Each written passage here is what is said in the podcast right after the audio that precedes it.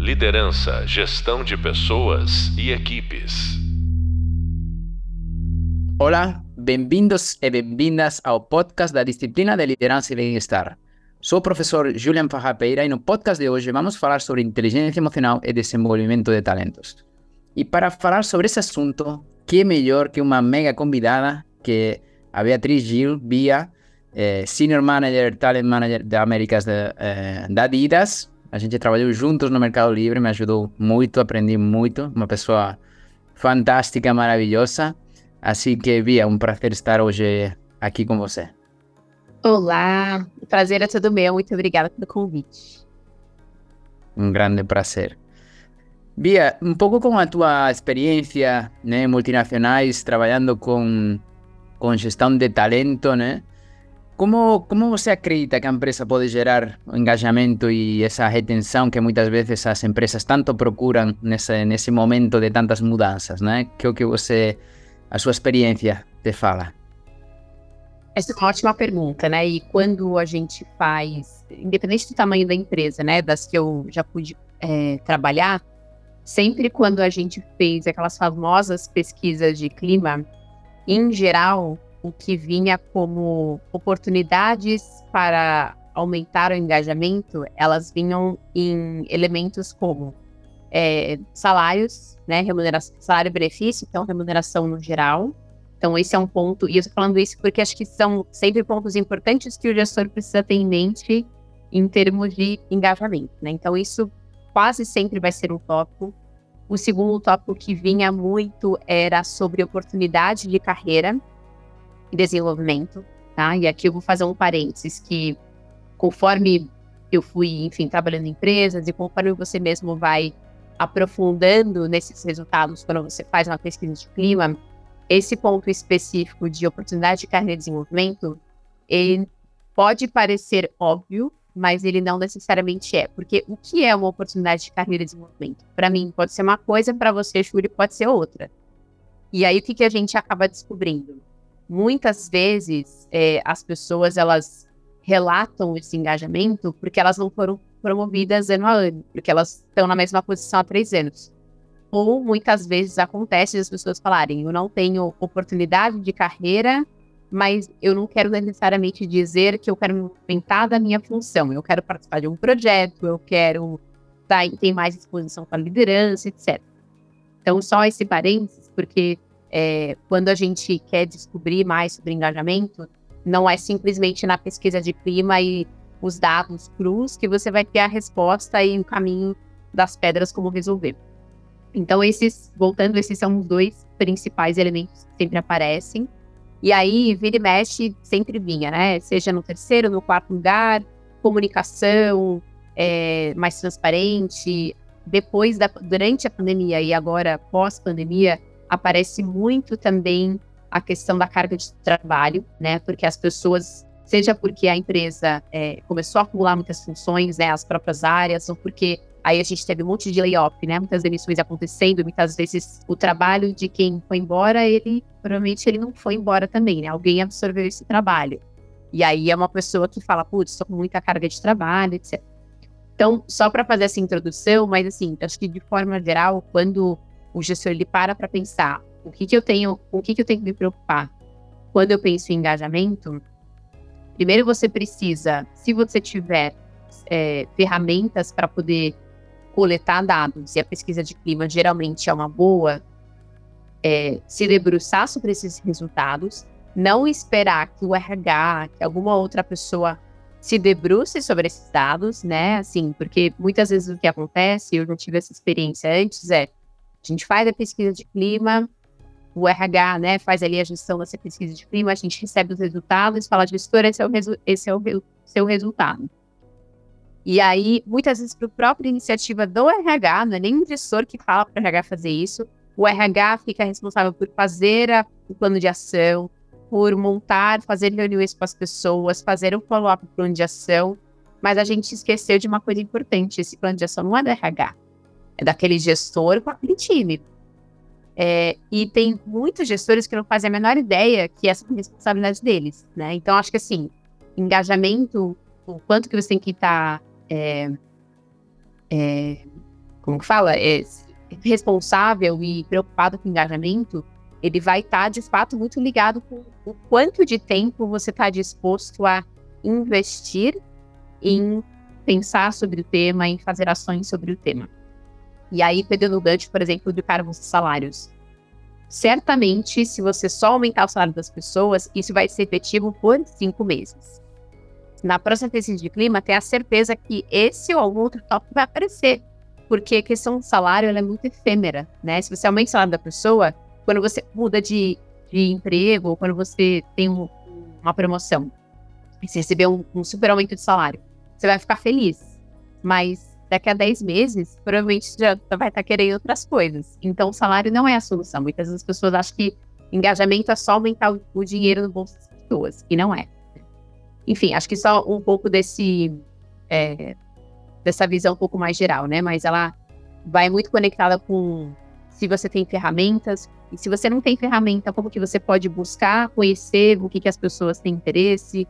É, na primeira empresa que eu trabalhei, era uma startup e a gente não tinha nada, nada de RH, assim. Era do zero, eu entrei para construir o RH e no estágio que a gente estava, não fazia muito sentido ter uma pesquisa de clima de forma tão estruturada, assim. A gente tinha tanta coisa para fazer antes de ter uma pesquisa de clima, mas o que, que eu fiz e os gestores fizeram também? A gente sentou periodicamente, seja porque era um momento específico para a gente fazer isso, seja porque eram só reuniões assim de feedback, ou aquele, aquele touch base da, da semana.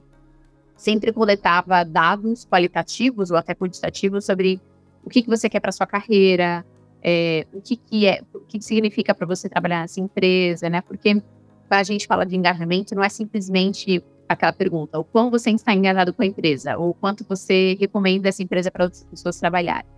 Isso tem tanta coisa por dentro que se você se baseia só nesse KPI, e aí você, tá bom, aí você recebe um KPI de 20% de engajamento, mas se você não se debruçou, né, não, não, não propôs é, formato onde as pessoas podem de fato expressar essa voz, você não vai ter a menor ideia de como trabalhar nesse engajamento. Legal, muito bacana, Emília. E pensando um pouco em oportunidades de desenvolvimento, né? Que muitas vezes as lideranças vêm com a.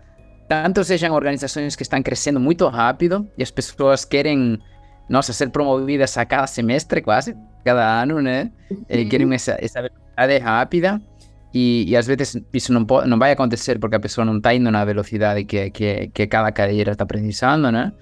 E também tem o caso de empresas que, tipo, não estão crescendo, né? Mas as pessoas querem ter essas oportunidades de desenvolvimento. Que o que por exemplo, para esse tipo de lideranças, gestores, né? Qual seria um pouco a, a, a dica ou pontos que você daria para conseguir fazer uma boa gestão de expectativas em relação a oportunidades de carreira? Eu acho que é uma pergunta interessante, porque independente, como você estava falando, né? Independente de você ter oportunidade de carreira, sendo elas um treinamento, um projeto, ou seja, elas uma posição para a pessoa ser promovida, é, eu diria que o fluxo de conversa ele deve ser praticamente o mesmo. E aí eu começaria, seja no começo do ano, que é geralmente onde a gente faz aquele reset das metas, vai começar, né, o planejamento de o que a gente quer atingir no ano. Então, geralmente, começo do ano é um bom momento para você fazer isso. Primeira coisa que eu faria é sentar individualmente com, se você é um líder, né, com o seu colaborador e entender dessa pessoa. O que, que você quer para sua carreira? O que, que você quer na empresa que você está? Como que você se percebe na cadeira que você está, quais são os seus pontos mais fortes, é, quais são as coisas que você já fez no passado que acha que poderia ter feito melhor, treinar essa cadeira em outra. E aí a gente costuma falar que essa é uma conversa de setando as expectativas, né? Não é uma conversa de feedback, não é uma conversa de o gestor vai falar, olha, eu entendi, você falou que você vai super bem nisso aqui, mas na verdade eu não acho, né? Não é o momento do gestor dar o feedback. É o momento de você sentar de cabeça aberta, genuinamente com interesse em falar qual é a sua expectativa nessa empresa, em outra empresa. Eu acho que também, um, um parênteses aqui, existe muito um tabu entre os, os gestores, é, os líderes, que a pessoa não pode querer sair da empresa. Ela pode, e ela tem todo direito à carreira dela, né? Então, assim, o quanto antes você também é, abrir esse tipo de conversa, né? De que talvez a sua, o seu próximo passo não seja nessa empresa, pode ser em outra, porque pelo que você está me falando, pode ser que outra empresa faça mais sentido. Deixa eu te ajudar nesse processo.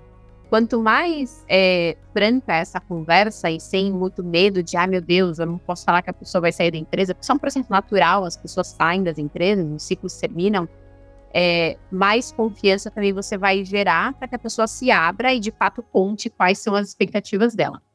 Então eu começaria com essa conversa. Para que essa conversa aconteça, é, eu enquanto líder, eu, é importante que eu tenha uma preparação prévia no sentido de é, como eu enxergo essa pessoa, né? E de novo, não é uma conversa de feedback onde você vai falar para ela as coisas que ela precisa melhorar, por exemplo. Mas quando ela te, é, te der o, né, como eu me enxergo, é, é legal você já ir fazer, conectando os pontos na sua própria cabeça. Putz, ela se enxerga assim, ah, tá alinhado com o que eu penso, então, então eu já vou conectar com aquele projeto que eu pensei em colocar essa pessoa como líder e por aí vai. Então, ter essa mínima preparação é, de forma antecipada antes de ir para a conversa é bastante importante. Então, eu diria que esse é um momento bem importante para você setar essas expectativas, e aí, num segundo momento, vai depender de como isso é organizado na empresa que você trabalha. É, aí vocês vão organizar, então, beleza. Então, para esse semestre, para esse ano, essas são as suas metas. E aí você consegue, com base na nossa conversa anterior, conectar. Né? Putz, porque você me disse que você quer melhorar a sua comunicação com audiências mais é, seniores. Então, eu vou te colocar nesse projeto. Então, você entende como, é, por você ter feito esse processo antes, fica muito até mais eficiente em termos de resultados você alocar as pessoas corretas para as atividades corretas. Ou até mesmo, putz, é uma pessoa que ela precisa fazer esse trabalho, ela não tem escolha, e talvez ela não tenha uma habilidade muito forte para fazer esse trabalho. Mas você já sabe, e porque você teve a conversa com ela anteriormente, que talvez não é uma coisa que ela curte muito fazer. Então, você como líder já sabe que, bom, para esse projeto, eu vou precisar estar mais próximo dessa pessoa porque eu já sei que não é uma coisa que ela tem tanta habilidade, né? Então, veja que em todas as situações você se beneficia enquanto líder e você beneficia a eficiência do negócio também. Legal, muito, muito interessante, sobretudo como linka isso, né? Que agora as pessoas não querem empregos, querem carreiras, né? E achei muito interessante esse ponto de a, a carreira de cada pessoa, digamos, né? A gente pode dar uns caminhos nas organizações, né? É, e muito interessante como se conecta isso também com a parte, inclusive às vezes, de saúde mental, né? De como muitas vezes as pessoas dependem um pouco do contexto, né? Onde elas estão, né? É, e às vezes as conversas, o melhor, têm que ser abertas, né? Olha, será que este teu, você quer um crescimento muito rápido ou você está querendo uma coisa que aqui dentro não existe, né? Como podem fazer as lideranças para ter conversas, digamos, verdadeiras, né? De, e honestas e transparentes, que o melhor o, o melhor lugar para a pessoa não é a companhia, né? É outro lugar, né? Se a gente não consegue, evidentemente, sempre vamos tentar ou mudar para outro time ou, ou, ver que possibilidades. Mas pode ser que a gente já viu todas as opções e o lugar dessa pessoa não é na organização, né? Que perguntas fazer para a pessoa para que a pessoa chegue à conclusão de que para sua carreira podem ser bons outros caminhos, ou melhor, né? Para para estar num contexto que ela esteja feliz e, e inclusive com saúde emocional, né? Sim, sim, é uma, uma boa pergunta, porque, de novo, é um tabu, né? Fazer esse, esse tipo de conversa sobre próximos passos, né? Ou, por exemplo, na, na Adidas é muito comum, e é uma coisa que quando eu vim para cá, eu também fiquei assustada com a naturalidade com que essas conversas acontecem. Então, aqui é muito comum as pessoas falarem para onde elas querem ir, se elas querem ser expatriadas para algum país, se elas querem a cadeira da outra pessoa é muito comum. E de onde eu vim antes, não falava isso. Eu ficava assim, nossa, as pessoas falam sobre isso. E aí você vai aprendendo que, que bom que as pessoas falam, é natural, porque é, não, é, não, significa que eu vou tirar a sua cadeira, mas assim, saiba gestor, saibam pessoas que quando a pessoa sair da cadeira dela, eu estou me preparando para sentar ali, né? Mas voltando para a sua pergunta, é, tem dois, é, duas fontes aonde eu bebi bastante, bebo até hoje, que estão muito conectadas com essa questão de essa honestidade, né? Como que a gente tem essas conversas transparentes e que são conversas de adulto para adulto. A primeira delas é o primeiro livro da sobre a Netflix, que é, agora me fugiu o nome, mas é um que fala sobre a cultura do Netflix, que é a antiga CHRO do Netflix escreveu. E para mim, é, ele é um livro que todos os líderes, todos os RHs deveriam ler, porque ele fala basicamente sobre como a gente precisa tratar os adultos como adultos. Como a gente precisa ter conversas honestas, como a gente precisa parar de ter medo de dar informação para as pessoas, porque elas não vão lidar bem. É óbvio que tem níveis de, da companhia, níveis de senioridade, níveis de é, informação que você não pode abrir para todo mundo. Mas no momento que você pode com essa abertura, por que não de fato refletir se esse e-mail que você está comunicando, se esse, essa reunião geral que você está fazendo, você está de fato considerando que essas pessoas são todas adultas e assim, você é importante a gente partir do princípio que as pessoas que estão aqui na minha empresa, que eu contratei, elas deveriam saber lidar com essa informação, elas deveriam saber lidar com esse tipo de situação. Se você tem dúvidas, aí, a, na verdade, eu volto ao início. Será que você está com as pessoas certas no seu time? Porque se você não consegue confiar nas pessoas uma informação, então é uma coisa para se pensar. É, tem um segundo livro do Netflix, que aí foi o próprio CEO que escreveu, que se chama Regra Não Ter Regras, que também ele fala muito, ele traz muitos elementos é, sobre como eles fazem na Netflix, é, como eles têm muitas ausências de regras que outras empresas tradicionais têm, é, e que na Netflix eles não têm, mas está muito baseado, enraizado em se eu tenho as pessoas corretas no meu time. E tem um elemento que eles trazem, até com uma dica para tanto se eu não sou líder, ou como se eu, se eu fosse um líder, que é sempre que você vai ter uma conversa de carreira, de feedback com o seu gestor, ou se você é o gestor, é importante você pensar putz, o quanto que esse gestor está disposto a me reter. Se eu falar para ele agora que eu tenho uma proposta de uma outra empresa, o quanto que ele vai me reter? E você não precisa ter uma proposta na mão para fazer essa pergunta, né? Mas é você chegar para o seu gestor, é óbvio, numa conversa de feedback, onde o ambiente apropriado para isso, né? E é uma relação que você vai construindo, é você ter essa conversa nessa de que, olha, eu gosto muito de trabalhar aqui e tal, e com base no que a gente vem conversando, eu queria saber a sua percepção, assim, se hoje eu tivesse uma proposta de emprego, quanto que você iria lutar para me reter na empresa? E ao mesmo tempo, você, enquanto gestor, é fazer essa pergunta, se fazer essa pergunta até silenciosamente, né? Putz, a, pessoa trabalha aqui no meu time. Se ela me apresentasse uma proposta de trabalho hoje, será que eu ia de fato falar, legal, vai embora? Ou se eu ia, sei lá, aumentar o salário, eu ia fazer muito esforço para retê-la? É, e ao mesmo tempo, se, você, se a resposta é eu preciso, eu vou deixar essa pessoa embora, então o que, que acontece que essa pessoa ainda não foi embora, porque provavelmente ela não é útil, né, para o seu time. Ela não está fazendo o que ela deveria fazer. Tá faltando alguma conversa, tá na hora já de mandar essa pessoa embora. Então, acho que são, são realizações, são conversas, seja uma conversa ativa, falada, uma conversa você enquanto líder na sua cabeça, que você precisa fazer constantemente. E, assim, é, é até aquela, aquela visão de, helicóptero, de helicóptero né, na, na estratégia, no seu time. Às vezes a gente tá assim, o dia, o dia a dia na operação, ah, aquela pessoa tá entregando, né? Ela não me dá trabalho, tá entregando. Mas peraí, para pra pensar. Ela tá entregando só um básico ou ela tá entregando de fato, se você fosse contratar uma pessoa no mercado, você contrataria uma pessoa igual a ela? Porque são, e são pessoas assim que, é, se você contratar uma pessoa que faz uma coisa muito melhor, será que o seu negócio não vai se beneficiar, né? Óbvio, depende, não é o momento de trocar pessoa. Então, assim, tem várias nuances, não é tão assim direto, mas são conversas que você precisa ter enquanto gestor ou enquanto liderado. Tem uma, uma na verdade eu falei duas, né, mas são três fontes que eu bebo bastante para falar sobre esse tema de honestidade, que aí eu diria que são todas as bibliografias da, da Brené Brown, eu sou super fã, e ela defende muito um trabalho, né, de conversas de vulnerabilidade, etc, mas acho que a base da conversa vulnerável é você ter essa relação de confiança, né? Então, e quando você tem essa relação de confiança, você consegue falar sobre tabus como esses que a gente estava comentando, né? Então, super recomendo é, todo o material dela. Legal, muito bacana, Bia.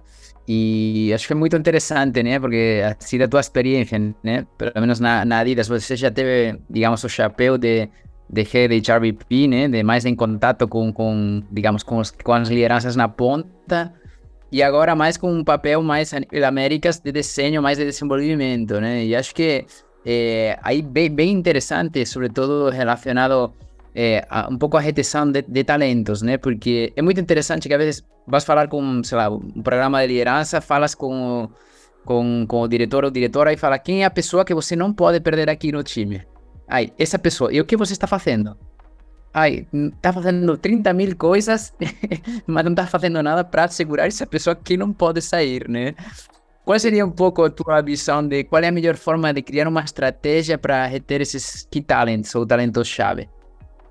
É, é engraçada essa pergunta porque o que eu vejo muito acontecer e, em várias empresas é ah, essa pessoa é um talento, essa pessoa é super boa, vou dar mais um projeto para ela. E aí, depois de um ano, essa pessoa vem assim, gente, eu não aguento mais fazer projeto, eu estou totalmente no topo da minha carga de trabalho. Só que a gente não para para pensar, né, que, ah, não, a pessoa é um talento, ela dá mais trabalho, dá mais, né, coisas de confiança para ela, mas assim, existe um limite. E aí, você falou da, da saúde mental, Existe uma saúde mental que você também precisa preservar, porque todo mundo, independente se a pessoa é um talento ou não, ela tem um ponto ótimo de performance. Se você extrapola esse ponto ótimo, ela provavelmente não vai ser um talento, né? Porque é uma questão humana e biológica. Então, acho que esse é o primeiro ponto que eu vejo muito acontecer. É, é um talento, dá mais um projeto. Calma, o que, que essa pessoa já está fazendo? Ela é um talento. Por que, que ela é um talento? Ah, porque ela tem, sei lá, um excelente nível de análise crítica para fazer uma visão estratégica. Legal. Os projetos, as atividades que ela já está envolvida, estão usufruindo desse potencial que ela tem da melhor forma? Sim ou não? Se eu tenho espaço para dar mais projetos para ela, eles estão relacionados em, com esse, essa capacidade, esse potencial que ela tem? Sim ou não? Então, eu acho que antes de sair querendo ativar, contratar um monte de treinamento, consultoria, porque eu vejo muito isso, assim, ah, tem que fazer treinamento, né? Tem que contratar mais caro.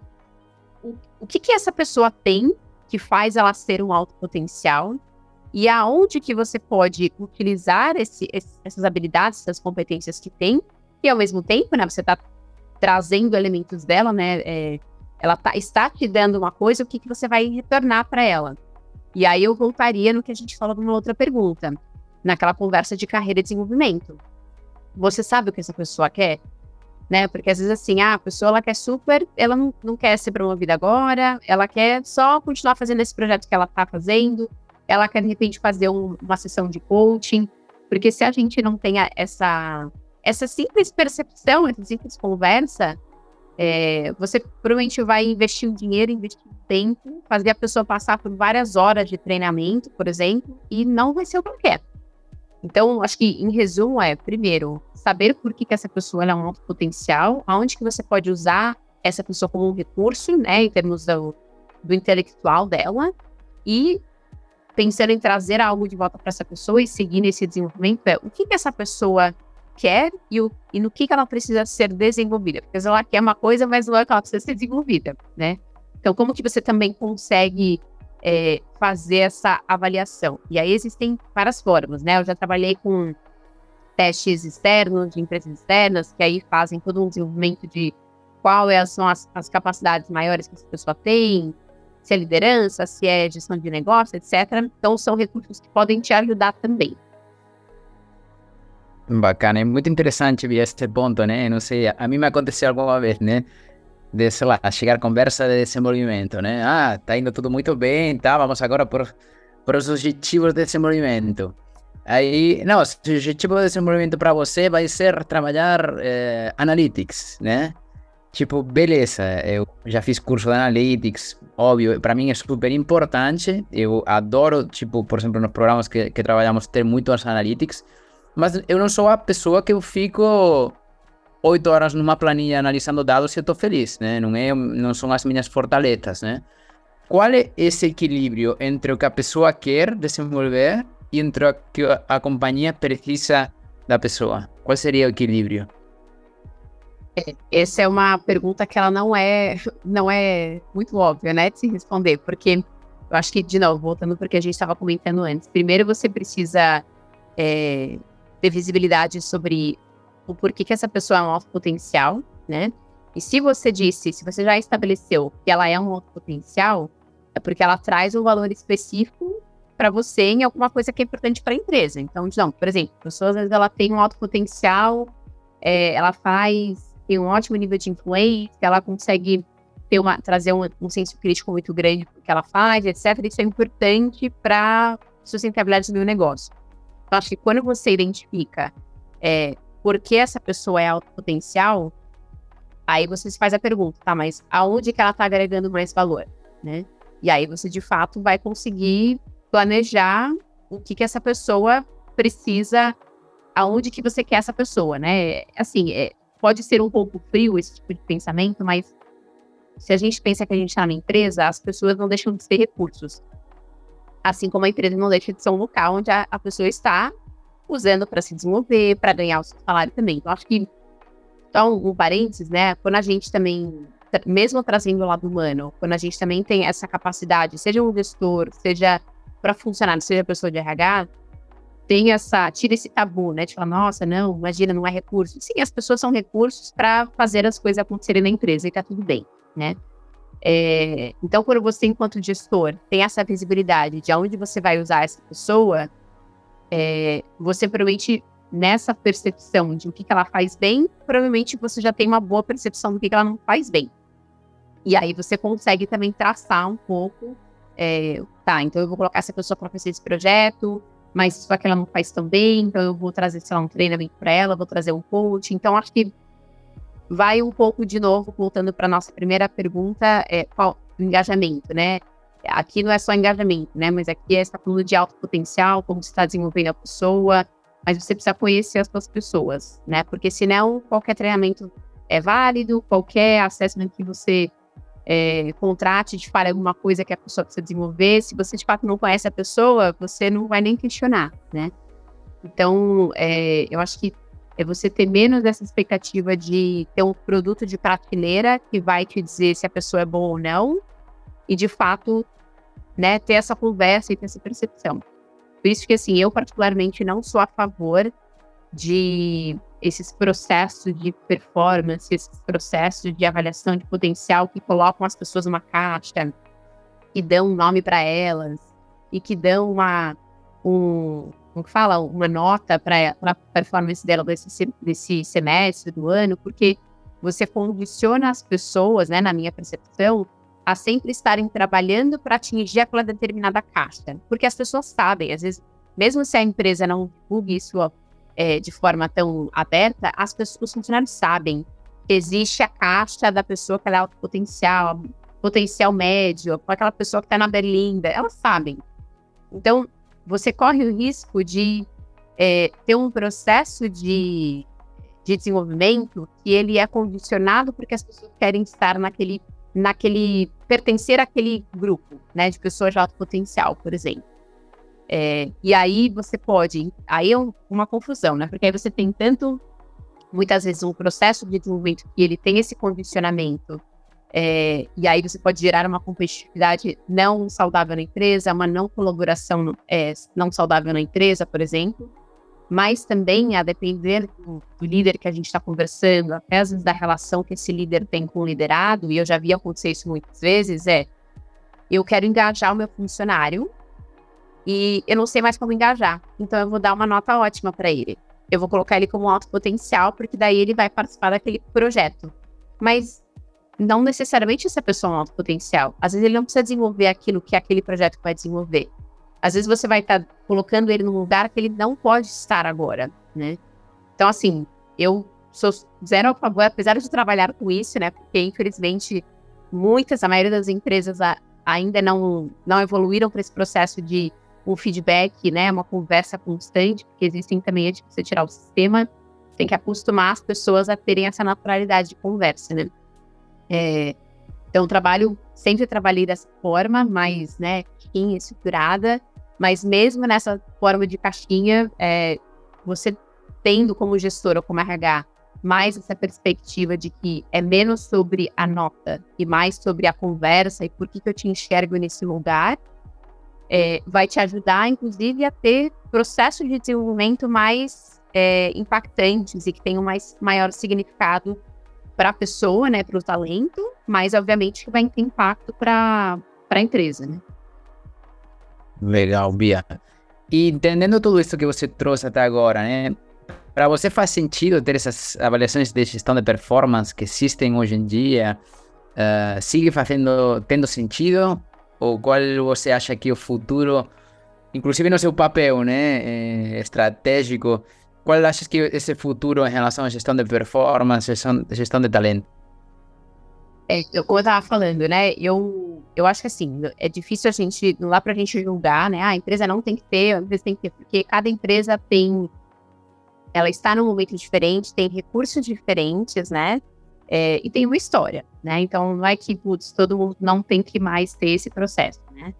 É, mas eu acho que cada vez mais as empresas, os RH, gestores, precisam começar a questionar por que a gente faz um investimento gigantesco de tempo do RH, dos gestores, dos funcionários, fazer todo esse processo de tem autoavaliação, aí tem a avaliação do funcionário sobre do gestor sobre o funcionário, aí tem a, a calibração entre os gestores, aí depois tem a comunicação da nota, a pessoa ficar frustrada com a nota. Então, assim, na minha percepção do que eu já vi no mercado acontecer, e tem um ótimo case da empresa Siemens, é, que eles implementaram isso faz pouco tempo aqui no Brasil também, eles tiraram esse processo dessas caixinhas, né, de avaliação, é, e não é que eles param de falar de performance. A ideia não é parar de falar de performance, a ideia não é não falar mais de alto potencial. É sim continuar, mas é transformar essa necessidade de rotular as pessoas e, de novo, trazer toda esse, essa carga de trabalho que essa rotulagem traz também, né? Ela, ela exige para esse processo, esse sistema acontecer. Mas como que a gente traz as conversas de feedback de você está indo bem, você não está indo bem, eu te enxergo nessa produção daqui a um tempo, eu vejo que você tem potencial para isso, vamos investir no seu potencial de forma natural e não duas vezes por ano, uma vez por ano, como acontece na maioria das empresas. Porque aí virou um processo que é, é o RH que puxa, os gestores detestam fazer, eles acham muito chato, porque obviamente leva muito tempo, é, e o RH tem sempre que estar tá ali fazendo papel de babá para uma coisa que deveria ser natural para o gestor. Não é papel do RH falar que o gestor tem que dar feedback. O feedback tem o, o líder tem que saber que tem que dar feedback. Na verdade, assim, na minha percepção, ele, se ele não sabe que ele tem que dar feedback, então sei porque ele é líder, né? Porque assim, para ele é importantíssimo dar, feedback para as pessoas e receber feedback, porque se ele não tem esse processo instaurado, como que ele faz o trabalho dele? Né? Então, assim, acho que não tem que esperar uma avaliação de desempenho duas vezes no ano para falar, então, você está indo bem ou você não está indo bem, né? Isso tem que ser uma coisa constante. E aí, enfim, cada empresa vai trazer a sua proposta, se uma coisa semanal, mensal, né? É, acho que sim, é importante ter essas conversas, seja uma vez no ano, duas vezes no ano, onde esses gestores, em especial para falar de alto potencial, né? mas de uma forma mais focada na qualidade da conversa e menos no qual é a nota que essa pessoa tem, né? É, então, acho que vai um pouco desse mindset, né? E uma coisa que eu percebo muito, Shuni, é que esse não é uma dificuldade exclusiva dos gestores em é, sobre, sobre, essa dificuldade de tirar esse processo, né? Porque também para os gestores eu vejo que é muito confortável, né? Porque de uma certa forma, eles têm todo um processo que os blinda de ter muitas conversas difíceis, né? Eu vejo muito, muito isso acontecer, já vi em vários anos de carreira assim, pessoa claramente não está feliz com o funcionário, mas ele não quer ter essa conversa difícil, então ele dá uma nota boa. E o sistema permite. Então, assim, ele se esconde atrás do sistema dele. Mas o que eu ia comentar é que muitas vezes a gente acha que é só gestor, mas assim, tem muito RH que adora ter controle sobre as coisas. O RH é uma área que assim, a gente é muito acostumado a ter acesso a muitos dados, dados confidenciais, e ter muito controle. Então, quando você traz é, estratégias como essa, que vão tirando o controle do RH, você percebe muitos profissionais se desesperando, não? Como assim? Eu preciso ter controle, a gente precisa ter os, as notas das pessoas. Mas por que, que você precisa ter as notas das pessoas? Não interessa você. Se a pessoa não estiver indo bem, ela deveria, não deveria mais ser empresa. Se ela estiver indo bem, então ela está no caminho certo, né? E é um pouco do que o, o Netflix traz também na cultura deles, né? É essa questão, se não está indo bem, se eu não, de fato, penso como gestor que eu não quero te reter, então talvez esteja na hora de não ter você mais no time, né? Não tem que esperar uma avaliação de desempenho para te falar isso duas vezes no ano. Você já tem que ter essa percepção todos os dias. Se você reteria todas as pessoas no seu time. Muito legal, Bia. E pensando um pouco no desenvolvimento de cada liderança individualmente, né? Fala muito Goleman nas suas pesquisas que o sucesso no trabalho depende de um 66% de inteligência emocional, 33% do coeficiente intelectual, né? Quando são líderes, isso vai para um 85%, né? Qual achas que é o papel da inteligência emocional hoje no mercado de trabalho? Nossa, eu acho que eu, eu diria que seria uma das competências mais importantes para todas as pessoas que trabalham, na verdade, nem, nem só a empresa, mas qualquer pessoa que trabalha. É, mas, assim, tentando ser um pouco mais sucinta, quando a gente fala de um gestor, a inteligência emocional é muito, muito grande, porque deveria ser muito grande, porque pensa que você está no. Ainda mais se você é um, um middle manager, um middle manager, né? Que você está ali, não é nem um. tá no board, mas também você já é um gestor. Então você pensa a quantidade de pressão que esse gestor recebe, a quantidade de comunicações, de mudança de plano, e aí isso vem vindo de cima, aí vindo de baixo. Pensa a quantidade de expectativas que, o, que os funcionários têm, é, fora assim, toda a parte de gerir o trabalho dessas pessoas. Então, se você é um gestor que não tem uma inteligência emocional, provavelmente é, você vai ter uma dificuldade muito grande para lidar com frustrações, porque, e assim, as frustrações vão acontecer, né? Isso, isso é uma certeza, né? As mudanças vão acontecer na empresa, né? E aí vai ser um processo muito mais doloroso para você, né? Então, assim, a gente estava comentando sobre é, essas conversas difíceis que muitas vezes os gestores não querem ter, né? Você tendo uma boa inteligência emocional, você consegue entrar nessa conversa tida como difícil de forma muito mais saudável para vocês dois que estão tendo conversa, para o negócio, porque assim, não é uma coisa pessoal. É sobre o negócio, não faz mais sentido você estar tá comigo ou a sua nota não foi boa. Então, nesse exemplo de avaliação. Então, acho que assim, em resumo, inteligência emocional é super importante para você fazer uma gestão mais leve. Tem até um livro que eu estava lendo esses dias, é, que é sobre essa leveza do gestor, né?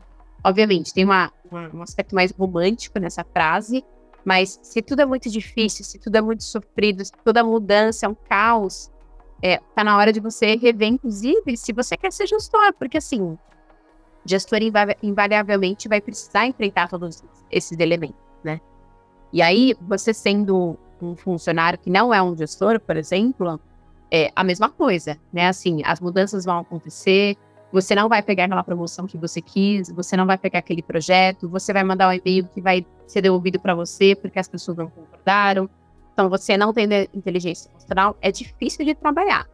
E você se torna também uma pessoa que é, não vai ser muito mais confiável, porque assim, ah, não vou mandar não vou falar com essa pessoa porque eu já sei que ela vai espanar, ela não vai estar de acordo com o que eu estou falando. Então você percebe que a sua reputação ela também vai ficando um pouco mais é, não, não legal, né? Então, assim, é importante você trabalhar nisso. E quando a gente fala de inteligência emocional, é difícil você fazer um treinamento sobre inteligência emocional. Obviamente, você pode fazer um treinamento, existem técnicas, mas assim, não é no treinamento que você vai atingir uma inteligência emocional e não é no ano, né? Então, assim, é uma construção diária, é, por leitura, por observação, né? Uma coisa que eu gosto muito, eu sempre comento que a maior forma como eu é, absorvo desenvolvimento, absorvo conhecimento, ela vem de o ato de observar outras pessoas. Então, como essa pessoa faz isso, como ela respondeu essa, essa pessoa, é, como que ela se portou nessa reunião. Então, quando você começa a observar, né, você quer desenvolver inteligência emocional, uma dica seria identifica pessoas do seu convívio, seja pessoal ou profissional, que você sabe que tem um bom, nível de inteligência emocional e começa a observar essa pessoa, sem nenhum objetivo de ser igual, né, a ela, mas como que ela responde às mudanças, né? Como que ela num dia super ruim, teve um anúncio na empresa que todo mundo ficou chocado. Como que essa pessoa reagiu, né? Significa que ela dá menos valor, que ela não tem um centro de urgência? Não. Mas ela entende que existem coisas que podem ser resolvidas, outras não. E como que ela lida com tudo isso, né? Tem a conversa com essa pessoa para pegar dicas, né? Obviamente, coaching ajuda, mentoria ajuda, terapia ajuda demais. Então, assim, tem vários elementos, mas é importante, o primeiro passo, a pessoa ter a consciência de que ela precisa trabalhar nisso, né? E, e o porquê que vai ser importante ela trabalhar. Muito bacana, Bia. Acho que fiquei muito com esse tema da leveza que você falou, né? Se começa a ficar pesado, que igual esse não é o seu papel, né? Muito, muito interessante, né? Até hoje estávamos, eh, fazendo de manhã, por exemplo, um workshop eh, com a empresa América Latina, toda a América Latina e era com trios, né? Duas pessoas falavam e uma pessoa observa. E muito interessante, no né? aprendizado de, de observar. E dentro dessa inteligência emocional, Bia, que papel você acha que está jogando a gestão da energia, né? De ter níveis mais altos de energia ou mais baixos dentro desse, movimento? Muito alto, Julie, porque é, é uma questão até neurológica, né? Eu acho que é mais do que o seu simples querer ter energia querer ter inteligência emocional. Tem uma questão neurológica, biológica, fisiológica. É, então, assim, você ter uma rotina com o seu corpo, com a sua mente, que vai ajudar a fazer essa limpeza, né? Essa, é, a gente fala que a higienização, né, da sua saúde mental é super importante, né? Então, se você é uma pessoa que faz esporte de manhã à tarde, né, tem é, tem a sua rotina, tem uma alimentação, beber água, você fez uma reunião, uma coisa que eu tô tentando fazer super agora, marcar reuniões para, ao invés de 30 minutos, 25 minutos. Daí acaba 25 minutos, eu tenho 5 minutos para levantar, beber uma água até eu ir para a próxima reunião, né? Porque, querendo ou não, é inevitável, assim, seu nível de energia, ele vai diminuindo ao longo do dia, ao longo da semana. Chega sexta-feira, não é à toa que tem o famoso bordão, né? Sextou. Por que as pessoas falam sextou? Porque, assim, as pessoas são exaustas. Tanto que estão até avaliando quatro dias de trabalho, ao invés de cinco, né? Porque, sim, existe uma exaustão. E é genuíno, acontece, nós somos humanos e, como a gente falou no começo, tem um ponto ótimo de performance, né? É, e a gente, no Brasil e em muitos países, a gente tem um, um, horário de trabalho fixo, né? Então, a gente aqui, oito horas de trabalho por dia, algumas empresas têm mais do que isso. É insano você assumir que você vai ser produtivo às oito horas, né? Então, conforme você vai também conhecendo é, como o seu corpo funciona, putz, eu funciono melhor de manhã, eu funciono melhor depois do almoço ou mais no final da tarde, você também consegue gerenciar o seu nível de energia e escolher quais são aqueles temas que você vai trabalhar nesses intervalos. Por exemplo, eu sou uma pessoa que eu rindo muito no final da tarde. A partir das 5 da tarde eu tô voando. Eu trabalho até umas 7 da noite. Eu trabalho um, é, com outro fuso horário. Então, assim, eu já sei que coisas que eu preciso ser mais produtiva, eu preciso focar nesse horário. Agora, se eu preciso ser mais criativa, eu preciso fazer as coisas de manhã, porque à noite eu já tô mais esgotada. Eu consigo fazer coisas rápidas, mas não, a minha cabeça já tá mais assim, cansada. Só que depois que você tem esse conhecimento, né, que eu tive essa percepção do meu próprio corpo, aí eu consegui ajustar. Então tá muito ligado com como que você gerencia esse nível de energia também. Muito legal, Bia. A verdade é que daria para ficar aqui horas e horas falando. Conversa muito, muito boa, muito aprendizado toda a sua experiência, né? Super experiência. Falamos de oportunidade de carreira, importância de setar essas expectativas, né? Eh, também entender que as pessoas são donas das suas próprias carreiras, né? Que podem sair também das nossas organizações. E que é importante ter as pe pessoas corretas no time, como também trabalhar com os key talents, né? Que muitas vezes entupimos de trabalho, não? E o que temos que saber é por que uma pessoa de alta potencial, onde usar, o, o que a pessoa quer ser também, né? E como essa importância da leveza e da energia na gestão um pouco como líderes. Assim que, Bia, só, só te agradecer, foi um super papo, eh, acho que, que aprendemos muito, muito com você hoje. Assim que nada, te, te, te agradecer por esse tempo e, e foi muito, muito rico. Muito obrigado pela, pela participação. E eu que agradeço, gente.